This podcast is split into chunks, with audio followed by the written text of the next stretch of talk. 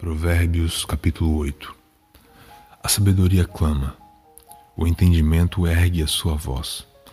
Sobre os montes mais elevados, junto ao caminho, nos cruzamentos, ouve-se a voz do discernimento. Ao lado dos portais, à entrada da cidade, portas adentro, ela conclama em alta voz. A todos vós, ó homens, suplico, dirijo a minha convocação a toda a humanidade Entendei, ó incautos, a prudência, e vós, insensatos, compreendei a sabedoria.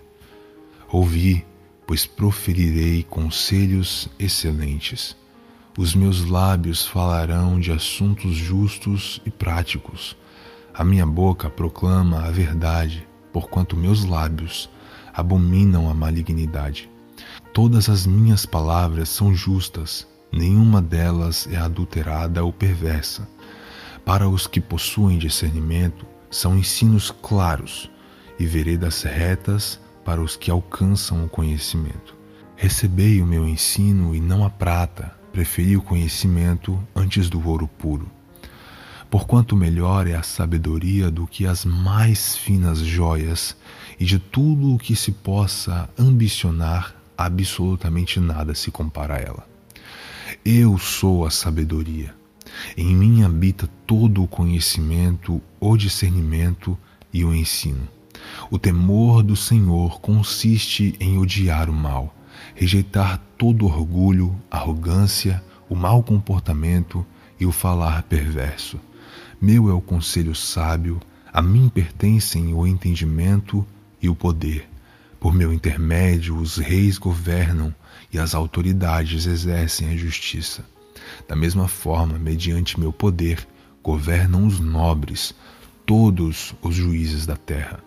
Eu amo todos os que me amam, e quem me busca me encontra. Em minhas mãos está toda a riqueza, honra, prosperidade e justiça perenes. Meu fruto é melhor que o ouro, sim, que o ouro mais puro. O lucro que vos ofereço é superior ao metal mais valioso ando pelo caminho da retidão em meio às veredas da justiça, otorgando riquezas aos que me amam, oferecendo a estes prosperidade sem fim. O Senhor me possui como fundamento do seu caminho, antes mesmo do princípio das suas obras mais antigas.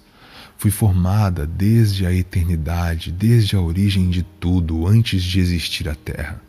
Nasci quando ainda nem havia abismos, quando não existia fontes carregadas de água, antes de serem estabelecidos os montes e de se formarem as colinas, eu já existia.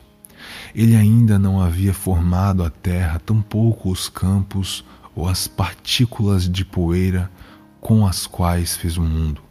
Quando ele estabeleceu os céus, lá estava eu quando delineou o horizonte sobre a superfície do abismo, quando fixou as nuvens em cima e estabeleceu as fontes do abismo, quando determinou as fronteiras do mar para que as águas não ultrapassassem seu ordenamento, quando assinalou as balizas dos alicerces da terra, então eu estava com ele e cooperei em tudo como seu arquiteto.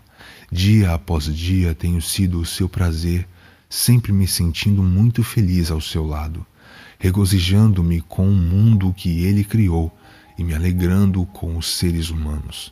Agora, pois, filhos meus, ouvi-me atentamente, porquanto muito felizes serão os que guardarem os meus decretos.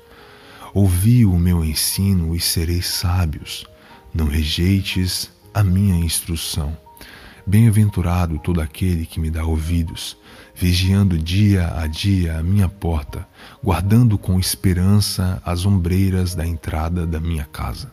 Porquanto toda pessoa que me encontra acha a vida e ganha o favor do Senhor. Todavia, aquele que decide afastar-se de mim, a si mesmo se flagela. Todos os que me desprezam amam a morte. Provérbios, capítulo 8